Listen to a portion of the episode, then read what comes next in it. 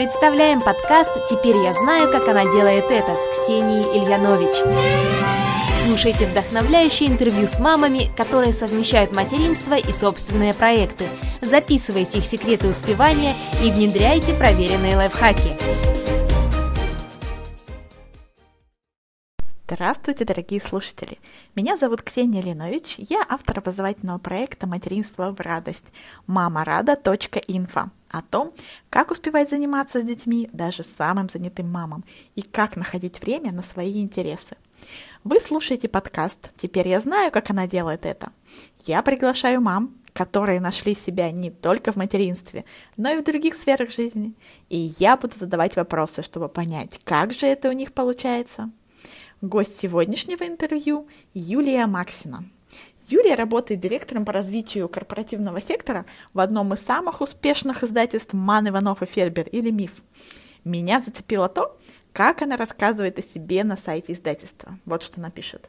Меня регулярно спрашивают, как я выжила без декрета. Работающая мама – это не миф. С мифом, Ман Иванов и Фербер, все возможно. И поэтому я пригласила Юлию, чтобы поговорить о том, как успевать совмещать материнство и любимую работу. Вот о чем вы узнаете из интервью. Каково это – работать в мифе? Пример, как работает магия цели. Как понять, что цели мои? Как интегрировать ребенка в рабочую жизнь? Что помогало пережить самые сложные первые месяцы? Как спланирован рабочий день у Юлии?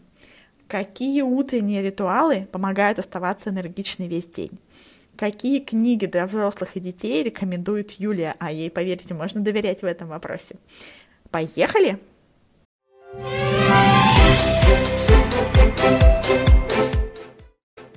Юлия, здравствуйте. Спасибо вам, что согласились на интервью для проекта «Теперь я знаю, как она делает это». Расскажите о себе в общих чертах, пожалуйста. Меня зовут Юлия Максина. Я работаю в МИФе уже почти 7 лет и отвечаю за корпоративные продажи. И почти все в МИФе работают удаленно, поэтому у меня была возможность стать мамой два года назад и не сидеть в декрете, а продолжать работать. А расскажите, чем вы конкретно занимаетесь в МИФе? Корпоративные продажи. То есть у нас, сейчас поясню, мы делаем очень крутые продукты для B2B рынка. Uh-huh. Например, Электронная библиотека помогает обучать и развивать сотрудников. Или у нас есть такое направление, как спецтиражи. Это брендированные книги в подарок, которые дарят на Новый год, на другие праздники клиентам и партнерам, тоже компании. А некоторые компании покупают электронные книги в подарок и таким образом решают маркетинговые задачи. То есть моя задача, чтобы таких компаний было больше, они были довольны, счастливы, сотрудники росли, читали, вовлекались. А как вы попали в НИФ? Что было до этого? До этого у меня тоже была прекрасно насыщенная жизнь. Я жила в городе Ростове-на-Дону. Я тоже работала в издательском бизнесе. Это был глянец и интерьерный журнал нишевый. А, и у меня был самостоятельный свой проект э, «Дисконтная система». Я училась на MBA, а, познакомилась в Москве на MBA с, со своим супругом, он оказался из Москвы и перетащил меня в Москву. И когда я переехала в Москву, практически там я сходила на одно собеседование, второе собеседование это было с МИФом, HR, с Хантели, и я попала в МИФ. МИФ тогда был маленький-маленький, нас было около 20 человек. Угу. А что вам больше всего нравится в вашей работе? Мне все нравится в моей работе. У меня просто работа мечты. Я действительно очень люблю то, что делаю. Мне, конечно, кайфово, наверное, очень нравится результат. Я наслаждаюсь и процессом, но когда пишут довольные клиенты, благодарят за то, что помогли мы им в решении задач, за то, что а, сотрудники каким-то образом изменили жизнь, стали эффективнее. Вот это вот до мурашек. Каждый день письма читателей с благодарностью, как они прочитали какую-то книгу, и их жизнь прям очень кардинально переменилась. Это, это очень заряжает. Что еще мне может нравиться? Мне нравится работа с людьми. Безумно. А, вроде бы такая замыленная фраза, но я понимаю, что это вот мое на сто процентов. Когда-то в детстве мечтала пойти по стопам мамы и стать адвокатом. И я теперь счастлива, что получила другое образование, потому что вижу всю жизнь, наблюдая, как работает мама. Безусловно, там очень много работы с людьми коммуникации, но очень много работы с документами. Я рада, что в нынешней моей роли работа с документами практически нет. А что самое сложное у вас сейчас? А, вы знаете, это всегда э, две стороны одной медали. Самое классное – это работа с людьми, самое сложное – это работа с людьми. Это работа с командой. И я каждый день учусь чему-то новому в работе с командой. Для меня, мне кажется, это будет такое. Конца и края не будет никогда. Всегда будет каждый день новое открытие. Угу. А как вы ставите себе цели в бизнесе, личные? А, ну, скорее всего, тоже, как и большинство людей, я их пишу. Это магия цели обязательно нужно ее записать. Причем у меня часто бывает, когда я запишу еще даже не цель, а просто мечту. То есть не конкретизирую, не поставлю никакого дедлайна, а просто напишу. Вот что бы хотелось, мечта. Не успею как-то дальше оцифровать, и это уже свершается. Так было с вашим подкастом, когда я в начале года записала «Хочу понять про подкасты, как работать, разобраться и принять участие», и вы мне пишете «Приглашайте принять участие». Ну, это же магия. Точно. Мысли, правда, материальны. Что я еще поняла, когда формулирую цели, что очень важно, чтобы цели были мои. Вот прям мои, не мужа, не семьи, а вот те, в которые я верю, которые меня драйвят, вот это залог успеха их достижения. А как понимаете, что именно ваша, а не мужа, общества вокруг? Какой а, критерий? Ну, это, скорее всего, на уровне чувств, на уровне эмоций. Конечно, есть какие-то такие вопросы, которые я интуитивно там задаю, а это точно то, чего я хочу? А зачем мне это нужно? Вообще ключевой вопрос, которым я стараюсь всегда себе задавать, зачем? Зачем я делаю что-либо? А, вы говорили, что дочка у вас родилась два года назад, угу. и у вас не было декрета. Два с половиной, наверное, да. да Расскажите, как это у вас получилось? Um, Сложно, наверное, это получилось. Почему сложно? Это было в кайф, мне совершенно, ну то есть это был мой выбор, я не хотела прекращать работу, потому что я кайфую от того, что я работаю, мне это очень нравится. А, поэтому мне, я как будто, вот, давайте пооткровенничаем, не была готова стать мамой по-настоящему. То есть вроде как я читала, мы долго планировали, не сразу все получалось.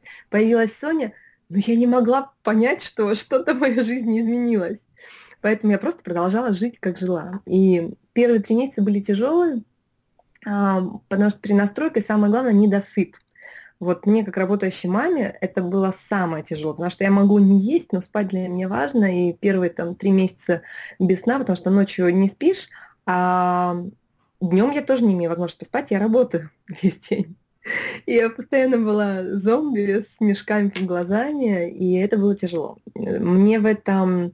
Я не представляю, как работает мама без няни, допустим, потому что я делегировала условно. Да? Я а, с первого месяца рождения Сони а, у нас появилась няня, и я могла, няня, грубо говоря, приносила мне Соню на кормление, и я сидела в кресле, и также продолжала Соня работать. И это в кайф. Я в итоге интегрировала Соню в рабочую жизнь. А, у нас были, когда Соня стала старше, договоренности, что если а, мама работает, то играть мама не может. Но при этом, если Соня скучает, она может подойти, меня обнять, что-то спросить, ко мне залезть на ручки. Даже если я работаю по скайпу, а я по скайпу работаю постоянно, то все знают, и в МИФе это нормально. И у генерального директора, у коммерческого, и вообще у наших сотрудников, когда на руках сидят дети, это нормально в компании.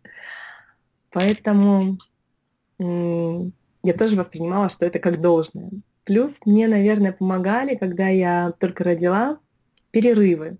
Я делала 15-минутные перерывы, и в это время я могла не просто смотреть в окно, там, ну, а раньше, когда не было ребенка, во время перерыва я смотрела в окно и как-то очищалась, то э, я стала эти 15 минут посвящать ребенку. Смотреть, как она гукает, кушать, играть с ней, брать на ручки, и как-то наслаждаться, и смотреть, как она подрастает.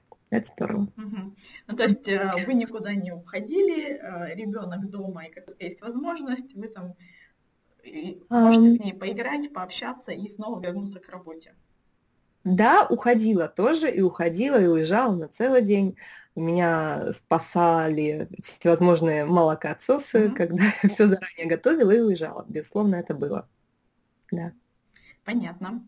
Что еще вам помогло? Есть какие-то инструменты, лайфхаки, что стоит иметь в виду мамам вот этот сложный период, когда малыши еще маленькие?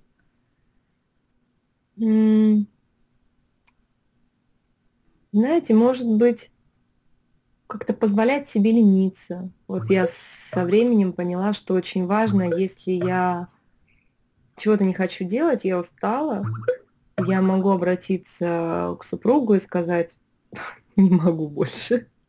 Побудь, пожалуйста, с Соней, пойду отдохну или почитаю книжку и ну, то есть каким-то образом переключиться, уделять время себе. Вот э, очень важно не полностью, я стараюсь всегда не полностью раствориться с, в Соне, в дочке, а, а иметь возможность и быть самой с собой, иметь возможность заниматься чем-то таким, что, чем мне хочется заниматься. Принять, не знаю, ванну, в душе побыть не 5 минут вместе с Соней, а 15 минут без Сони. Лучше я ей дам на эти 15 минут, я не знаю, какую-нибудь занималку, рисовалку, и подольше покайфую в душе. Ну, да. Как-то про себя не забывать. Прекрасно вас понимаю. А, скажите, с таким графиком наверняка вы планируете свое время и рабочее, и личное. Скажите, какие у вас здесь есть инструменты, техники? Еще как планирую. Я не представляю, как бы я выживала, если бы не планировала. Есть такой инструмент, как прошивка календаря. А, мы в МИФе все это используем. Мы все свои встречи и задачи я на неделю, на две вперед фиксирую в Google, в Google календаре. То есть у меня нет отдельно календаря, отдельно списка дел. А как только я формулирую какую-то задачу, что мне нужно сделать, я сразу определяю, в какое время, в какой день, допустим, я хочу, я могу это сделать. И заполняю календарь. А, да, у меня есть заметки, а, в которых так называемый бэклог задач, то есть задачи, которые важно сделать, но я их еще не распределила. Они, я их могу сделать через месяц, могу сделать там еще через какое-то время, я их еще не распределила. Но те, которые распределяю, они сразу в календаре. И такая прошивка... А смотрите, то есть mm-hmm, если да. эта задача не про встречу с кем-то, то, что вам нужно сделать какое-то, не знаю, письмо, написать презентацию, вы все равно ее в календаре прям временно не оставите. Да, ну, обязательно. Да, потому что важно, если только встречи, а отдельно задача, то я не понимаю, вот написать письмо, сделать презентацию, сколько времени занимает, и каждый раз, обращаясь к списку дел, я должна думать еще дополнительно, а когда я хочу это сделать. Поэтому я все свои задачи, так же, как и встречи, переношу в календарь. Я понимаю, что вот эти 15 минут я пишу письмо, а вот этот час у меня там специальное окно, допустим, для каких-то текущих mm-hmm. задач. И я понимаю, что время конечно, время не безгранично. И если я раньше писала себе список дел и каждый вечер понимала, что вычеркнула только половину, я расстраивалась, думаю, боже мой, я неэффективная, я столько напланировала, ничего не... Пол... Ну и начинаю себя корить. А потом я поняла, что да, если просто фиксировать, да, конкретное время, когда я планирую их выполнить, эти задачи в течение дня, то у меня нет расстройств по поводу того, что я что-то не сделала. Все, я точно понимаю, либо я много спланировала, либо некорректно расставила приоритеты, и нужно обязательно от чего-то отказываться. И вот, наверное, что мне еще помогает, это как раз вот такая фокусировка на самом главном и отказ от того, что второстепенно. Можете привести пару примеров, может быть, даже не из рабочей, а может быть, там, из домашней mm. жизни? Сейчас вот я, например, не глажу, потому что это, я конечно, трата времени. А, я не глажу, потому что за меня гладят. Но, например, ну, приведу, наверное, что-то очень совсем банальное. Вот вчера, допустим, я утром проснулась, я понимаю, что что не могу собрать себя в кучу. Я планировала приготовить а, завтрак семье, который, ну, прям не просто что-то быстрое, а что-то очень вкусное, что дольше готовится. И я выбрала, что мне сейчас поспать или завтрак. Я поняла, что ничего не случится, если я посплю и буду счастливо отдохнувшая мама и жена, чем я встану разбитая, буду готовить вкусный завтрак из любви. И, в общем, я выбрала поспать. А, есть такая книга на эту тему, я очень люблю. Называется «Эссенциализм». Мы издали ее в МИФе. И в ней есть шикарная фраза. Если не очевидно, что да, то очевидно, что нет. Да, хорошо звучит. И а, я эту фразу очень часто себе повторяю, когда выбираю, не знаю, принимать сотрудника на работу, увольнять, а, какие-то задачи, нужно это делать или нет. И если мне закрадывается сомнение, то я понимаю, что очевидно, что нет. То есть самое главное посмотреть все возможности, сфокусироваться на ключевых одна, один-два проекта, одна-две задачи, в которые ты вваливаешься полностью и получаешь тот результат, который хочешь угу. получить. Кстати, про книги. Что-нибудь еще посоветуете из ваших любимых, таких очень полезных? Um, да, я, наверное, я достаточно много читаю, и очень много я прям смотрела а, итоги прошлого года, что я читала очень много родительских книг, но сейчас бы я хотела посоветовать книги, которые действительно как-то на меня сильно повлияли и меня изменили.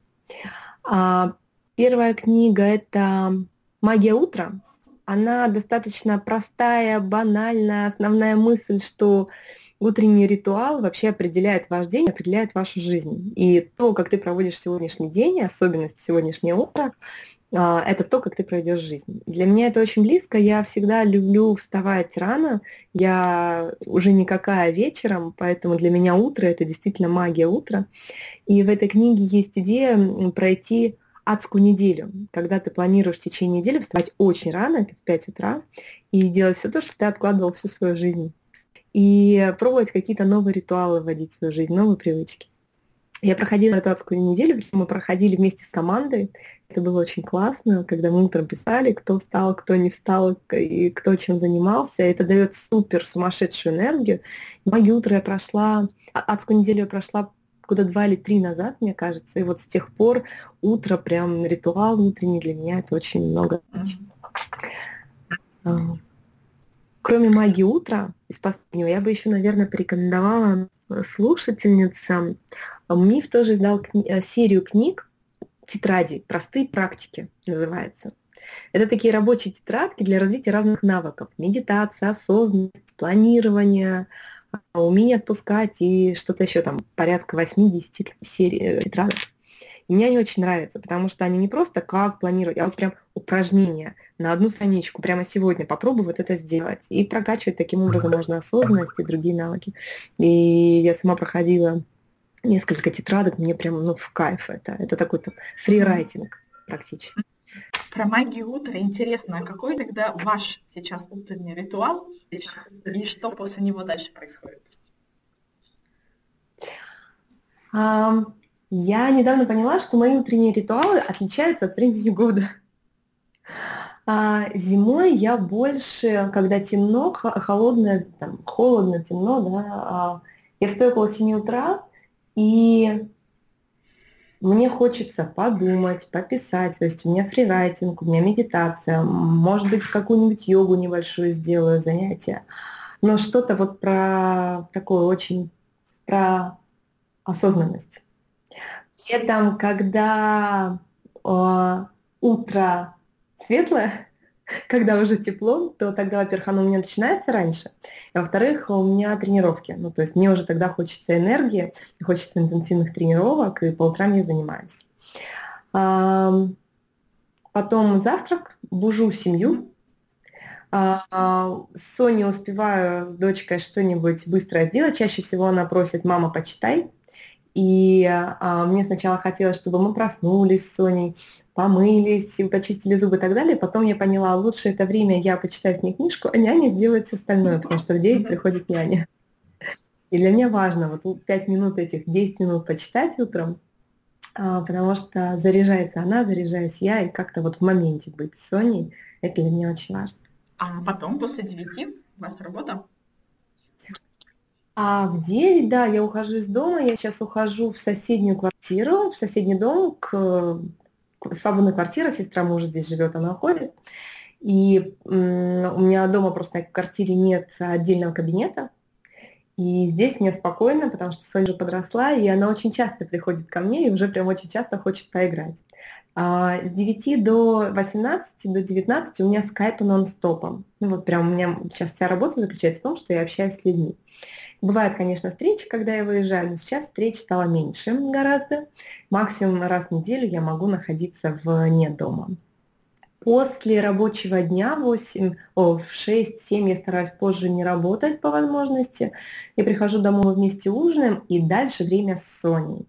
Вот прям время, когда мы делаем то, что ей хочется, играем, рисуем, ну вот прям все про Соню. При этом, безусловно, бывают какие-то дни, когда мне самой хочется полениться, и хочется важно сделать то, что мне важно. И на днях, например, было Соня, мам, пошли в железную дорогу, мам, пошли... Я говорю, Соня, честно, не хочу железную дорогу. Пошли готовить кушать. И мы вместе пошли с ней готовить кушать, и она в этом с удовольствием участвует. И мне очень нравится, когда мы делаем взрослые дела, потому что, ну, признаться, я не очень люблю прямо играть с дочкой, поэтому мне нравится с ней играть во взрослые игры.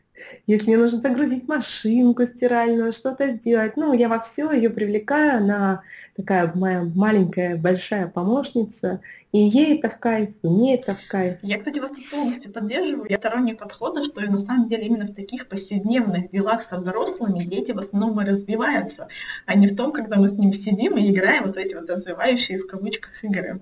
Поэтому мне кажется, что это здорово, когда мы вовлекаем детей вот в эти свои условно взрослые дела. Да, прямо плюс тысяча процентов, да. Кстати, про детские книжки. Посоветуйте что-нибудь из детского. Что вы сейчас с дочкой читаете? Что вам нравится? Тонна книг. Это не только книги мифа, это много-много других книг. А, мы смеемся, у нас в семье а, книжные шкафы, а, заполненные взрослыми детскими книжками. И есть отдельный шкаф, заполненный алкоголем, потому что муж собирает алкоголь, я собираю условно книжки, читаю. И мы говорим, что мы семья читающих алкоголиков. Книги детские. Мы сейчас очень с любим книгу «Чудо». Это книга мифа издана. Она очень трогательная, там невероятные иллюстрации. Вот прям балдеем от этой книги. А, нам очень нравится Вимельбухи. А, в этой книге, знаете, да, наверное, Ксения, поясню для тех, кто может не знать, большие форматы книг, в которых очень-очень мелкие иллюстрации, и нужно что-то найти, какие-то задания. Вот, допустим, у нас есть книга «Детектив Пьер», а, и важно там найти какие-нибудь три звездочки, пройти по лабиринту. И Соня это очень любит. Мы садимся на диван и прямо рассматриваем. И я тоже очень люблю «Мимухи». В общем, мы делаем и читаем те книжки, которые, видимо, любим вдвоем. Слушайте, вы уже Пьера читаете с дочкой, а я думала, что он для детишек постарше. Вот спасибо за комментарий, буду иметь в виду, что даже вот в 2-3 года хорошо идет. Да, да, очень хорошо. У нас в этом возрасте мы любили книжки издательства «Самокат». У них есть серия «Городок», может быть, знаете, которая зимняя книга, весенняя книга, осенняя книга. Тоже рекомендую. Они такие очень, очень классные. Наверняка тоже дочке понравится. Так, а, давайте, может быть, немножко суммируем.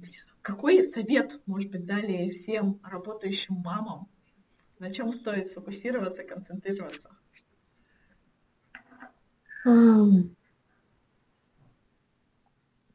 Наверное, мой совет заключается в цитате, которую я очень люблю, и которая долгое время там была таким лейтмотивом, ну и остается, пожалуй, лейтмотивом. А, не воспитывайте детей, воспитывайте себя. Дети все равно будут похожи на вас. Поэтому для меня это важно. Я стараюсь а, что-то, конечно, развивающее делаю, но чаще всего я смотрю на себя. И если я понимаю, что, допустим, недавно я поняла, мне всегда казалось, я не люблю сладкое, на Новый год поняла, что, похоже, я люблю сладкое, но почему-то именно в новогодние праздники. И Соня мне постоянно, мама, дай конфетку, мама, хочу. Я, Сонечка, давай одну-две. Потом я смотрю на себя, да я же ем, не останавливаясь, эти конфеты в новогодние праздники. Ну почему я тогда говорю, что Соне не нужно? Поэтому, ну, она все равно будет повторять. А, что еще важно работающим мамам? Мне очень помогает в жизни делегирование. Делегируйте по возможности. У меня есть помощница по дому, по хозяйству, которая убирает квартиру, гладит. У меня есть няня, которая помогает, и она готовит Соне и перепадает нам, взрослым. А, я легко могу обратиться к супругу, когда мне что-то важно, что-то нужно, помочь даже бывает, когда у меня состояние не состояние, я бываю чем-то раздражена, и у меня, я чувствую физи- ну, эмоционально, что я не могу, допустим, уложить Соню, ну вот эмоционально бывает, злюсь, раздражаюсь, и ну, не на нее, а на себя. И я говорю, Макс, что-то у меня не то, мне, пожалуйста, помоги. Поэтому словно делегирование очень помогает. И Еще, наверное, я бы посоветовала третьей работающим мамам вовлекать во взрослые игры привлекать детей в вашу работу, показывать, как вы работаете, показывать, не знаю, что такое скайп, куда нажать, куда не нужно нажимать, потому что может выключиться, а, как готовить, убирать. Ну, вот что-то, что вы делаете, Соня со мной делает йогу, зарядку. А, я раньше старалась отделять, когда я занималась активной тренировкой, чтобы Сони рядом не было, потому что мне казалось, она мешает. Нет, ничего подобного, я теперь научилась, она у меня в роли утяжелителя, мы вместе приседаем, и это очень здорово. И я стараюсь какие-то моменты интегрировать дочку во взрослую, в свою рабочую жизнь, а какие-то моменты, наоборот, я разделяю. Вот, допустим, после 6-7 вечера я стараюсь вот выделять время, когда я не со смартфоном постоянно туда утыкаюсь, а вот отложила его в сторону и с ней играю. Лучше я 5-10 минут очень качественно проведу с ней время, чем я буду с ней 2 часа и в смартфоне. Такие периоды у меня тоже были, когда я ловила себя, и даже Соня меня ловила, она смотрит на меня, задает вопрос и видит, что я не с ней. Поэтому очень важно отлавливать, э, смотреть в себя на себя и ну, думать, что для вас действительно важно. Юлия, подпишусь под каждым словом, как работающая мама. У меня действительно все эти принципы тоже меня в свое время и сейчас, и сейчас продолжают меня спасать. Спасибо вам большое за интервью. Мне было очень интересно с вами пообщаться. Ксения, спасибо огромное вам за ту энергию и теплоту, которая чувствуется даже вот так на расстоянии. Спасибо вам.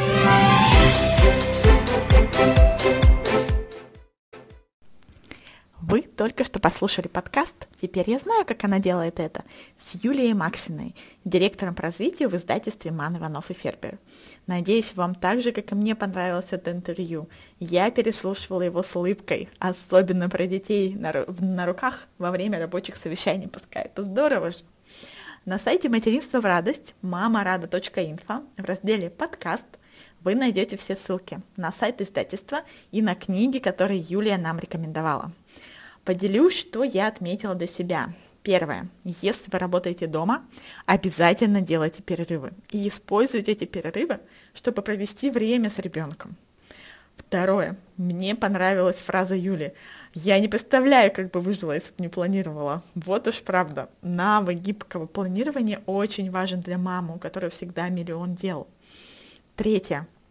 Главный лайфхак – позволять себе лениться и выделять время на свои интересы. Казалось бы, сколько раз об этом говорим. Сначала наденьте маску на себя, а потом на ребенка. Помните это из эм, условий безопасности, которые рассказывают в самолете? Только наполненная и счастливая мама может поделиться своей энергией и теплом с семьей. А чем может поделиться уставшая и недовольная? Четвертое. Вот эта супер штука. Почему я раньше этого не делала? Юлия рассказала про перепрошивку календаря. Это когда вы сразу выделяете время для задачи, не просто записываете ее в список бесконечных дел, а говорите, так, мне до этого нужен час, я смогу этим заняться в среду с часу до двух. Это если у вас есть возможность так планировать, а если вы мама маленького ребенка, то хотя бы во время дневного сна малыша. И сразу становится понятно, насколько реалистичный план вы себе составили, и когда реально все эти задачи можно выполнить. Пятое. Еще одна классная фраза. Если не очевидно, что да, очевидно, что нет. Помогает принимать решение, если вы сомневаетесь, ваш ли этот человек, стоит ли соглашаться на это приложение. Вообще полезно почаще говорить «нет», сразу и задач меньше становится. Шестое то, что очень часто слышу от своих гостей и с чем сама абсолютно согласна. Делегируйте рутинные задачи, чтобы успевать главное. Можно попросить о помощи мужа или родственников, найти помощницу по хозяйству, няню, хотя бы на несколько часов в неделю. Тогда и появляется время на то, что вам важно и интересно.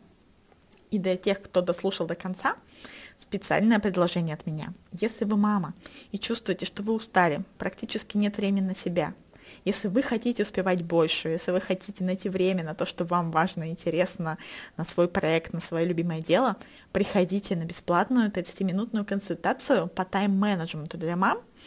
Поговорим о том, как организовать свой день с ребенком и найти время на себя. Кодовое слово для слушателей этого выпуска – миф. Напишите мне любым удобным способом для записи. ВКонтакте или в Фейсбуке меня легко найти. Ксения Ленович, однофамильцев у меня нет, и мы договоримся о встрече в скайпе. До встречи в следующем выпуске. Пока-пока. С вами была Ксения Линович.